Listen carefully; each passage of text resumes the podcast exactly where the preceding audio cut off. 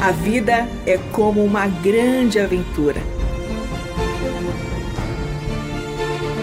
A Bíblia é nossa companheira e o Eterno nossa fonte de sentido nessa jornada. Por isso, convidamos você para entrar nas páginas do livro que conta a história do Deus que entrou em nossas histórias. A partir de agora, você está diante do Espelho na Janela. A narrativa a seguir é baseada em personagens e histórias bíblicas, acrescidas de elementos ficcionais.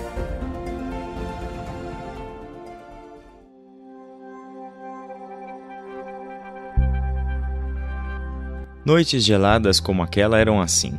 O vento frio dissipava as nuvens e abria as cortinas do céu para o espetáculo.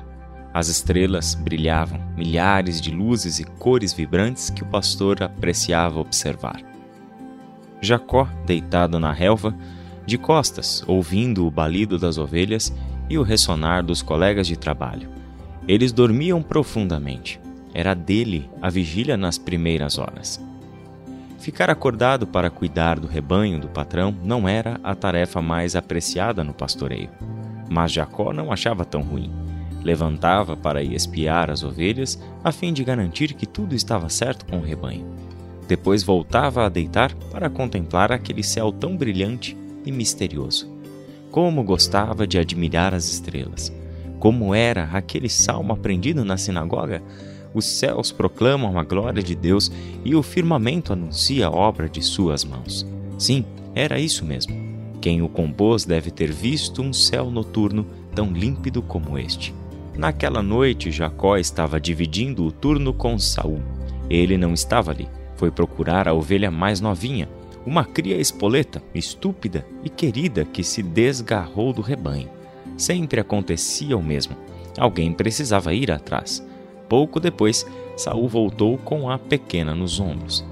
Ela caiu naquele buraco de novo. Saul murmurava enquanto largava a pestinha no meio do rebanho. Depois voltou e deitou a um metro de Jacó.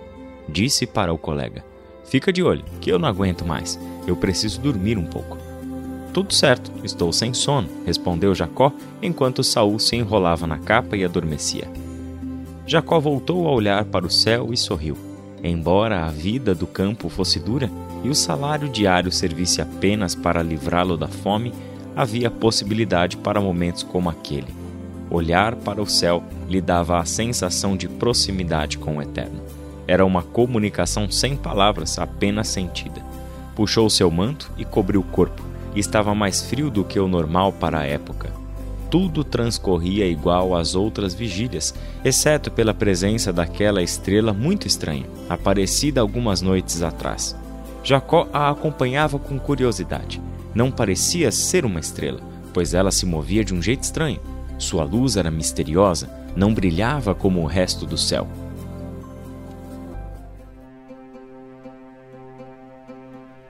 A brisa gelada parou de soprar. O campo, sempre repleto de sons dos insetos e animais, silenciou. A natureza parecia suspensa, em expectativa. Então aconteceu algo que Jacó nunca tinha visto antes pequenas fagulhas começaram a surgir entre a relva, como vagalumes. O ar tornou-se denso, morno, levemente iluminado, uma névoa cobrindo o campo. Eram muitas cores, luzinhas verdes, azuis, vermelhas e brancas que subiam do chão e giravam em torno do pastor. Seria fascinante não fosse o medo. O que era aquilo? Não foi preciso acordar os companheiros. Um a um, eles foram despertando entre as luzes que se intensificavam, girando cada vez mais rápido. Eles ficaram assim, assustados, assombrados, boquiabertos. Atraídas umas às outras, as fagulhas voaram até se unirem no alto do monte. O brilho intenso e branco revelava aos poucos o contorno um tanto indefinido de uma figura humana. Era um corpo, não havia dúvida, mas que tipo de corpo? Pairava no ar, suspenso, brilhando intensamente. Luz mais sentida do que vista, era agradavelmente quente. O calor emanado revelava afeto, proximidade, uma beleza terrível. Então, uma explosão multicolorida envolveu os pastores. Tomados de assombro, atiraram-se ao chão. Alguns cobriram a cabeça, outros ficaram de joelhos. Ninguém tinha coragem de erguer os olhos. As ovelhas, entretanto, dormiam tranquilas e serenas. Nem a fujona se mexeu.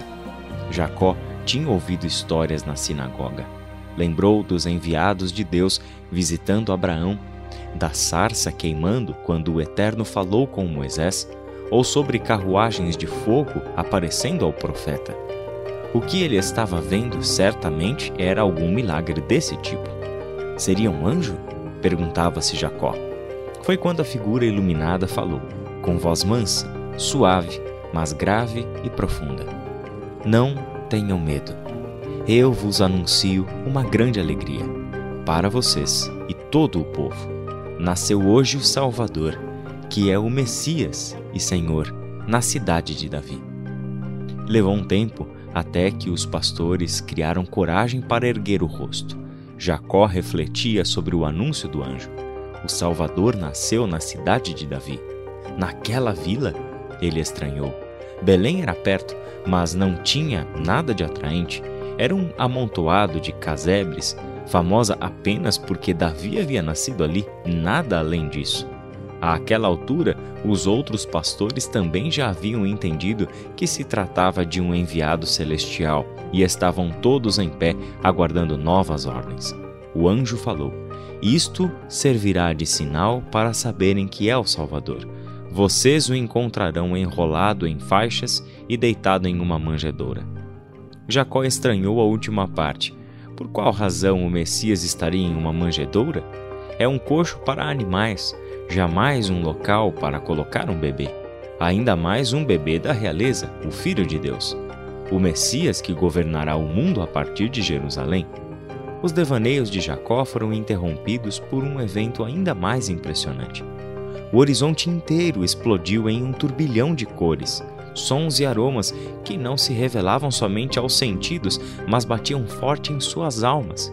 Uma miríade incontável de anjos apareceu nos céus, entoando uma canção gloriosa como eles nunca ouviram, cuja beleza ultrapassava a música presenciada por qualquer rei da terra. Os anjos entoavam lembrados, reverberando com trombetas e fazendo o chão tremer. Glória a Deus no mais alto dos céus e paz na terra aos homens que ele ama. A miríade repetia em vozes que se intercalavam no mesmo refrão: Glória a Deus no mais alto dos céus e paz na terra aos homens que ele ama. Quanto tempo durou aquele espetáculo, nenhum deles sabia dizer. Poderiam ser segundos, minutos, mas talvez horas ou dias o próprio tempo parecia suspenso numa ode ao Criador. Os pastores ouviam, tentavam cantar, mas suas vozes eram como gemidos ante o espetáculo presenciado. Restava o assombro, seus corações queimavam. Da mesma maneira como surgiu, o coro angélico desapareceu.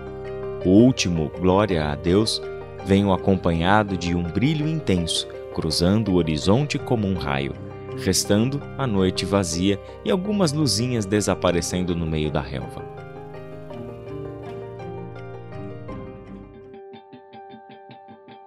Os ruídos noturnos recomeçaram, o calor desvaneceu e o vento gelado voltou a soprar.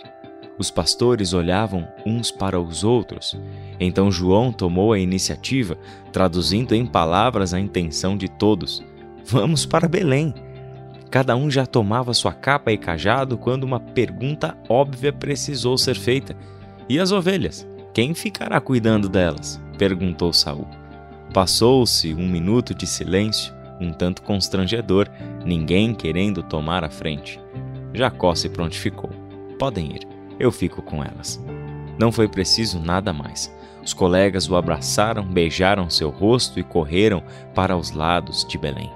Jacó ficou sozinho com a brisa fria, o balido das ovelhas e a luz das estrelas. Olhava para o alto, observava aquela miríade de estrelas parecendo ainda mais recheada de significado do que antes. Seus pensamentos ferviam. Se houve algum resto de sono naquela noite, ele fora expulso. Não dormiria, mesmo querendo. Além da fantástica experiência pela qual passara, uma pergunta reverberava em sua mente: quem nós somos para receber tamanha notícia? Um bando de pastores ignorantes no meio do nada. Não foi ao poderoso rei Herodes que os anjos anunciaram o Messias, nem aos sabichões de Jerusalém, foi aos pobres e humildes trabalhadores do campo que passavam a vida lutando para sobreviver. Eu vi o coral que canta diante do Eterno, pensava Jacó. Não conseguiu conter as lágrimas. Eu vi. O tempo passou rápido. As ovelhas continuavam comportadas, exceto a pequena fujona, sempre ela, volta e meia se desgarrando e demandando a atenção de Jacó antes que desaparecesse. Com os primeiros raios de sol, os companheiros retornaram. Seus relatos eram surpreendentes. Saul agarrou os ombros de Jacó e lhe disse: Encontramos o Messias, Jacó, mas você não vai acreditar. Ele ficou confuso, perguntou: Não vai acreditar no que, Saul? Eufórico, Saul disse: Tantas coisas que não sei nem por onde começar. Deixa ver.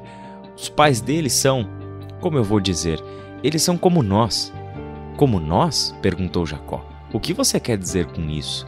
Saul e os outros pastores começaram a descrever a cena que encontraram. Era um casal pobre. O pai do menino, um homem rude e quase idoso, chamava-se José. Tinha as mãos grandes de marceneiro e rosto marcado. A mãe era uma menina, mal entrada na idade fértil, também vestindo a simplicidade. Os pastores esperavam encontrar um casal muito distinto e rico, em algum tipo de esconderijo, mas não foi nada disso.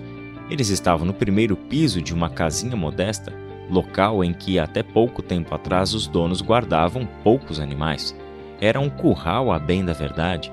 Estava vazio porque os animais foram entregues para pagar os impostos ao império, e o bebê, o Messias de Israel, estava no coxo de uma vaca, enrolado em trapos que o protegiam da palha áspera.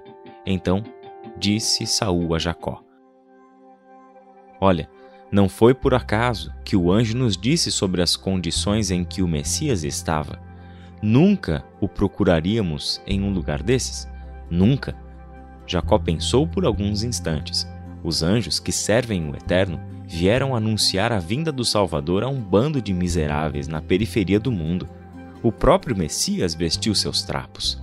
O pastor estava deslumbrado, não mais pela glória vista quando o coral celestial cantou o louvor retumbante do trono do Eterno, mas pela revelação reservada a eles. Não foi aos reis que o Eterno mandou suas legiões anunciando o Salvador, foi a miseráveis trabalhadores no perdido campo dos excluídos. Não foi em um palácio que o Filho de Deus viu pela primeira vez o mundo a salvar. Foi no curral de uma família falida o pastor não sabia qual o destino do menino recém-nascido, mas os sinais eram promissores. Dessa vez, parecia que os humildes da terra teriam quem olhasse por eles. Este foi o Espelho na Janela, escrito por Israel Mazacurati, Renata Borjato e André Daniel Heinck. Realização Transmundial.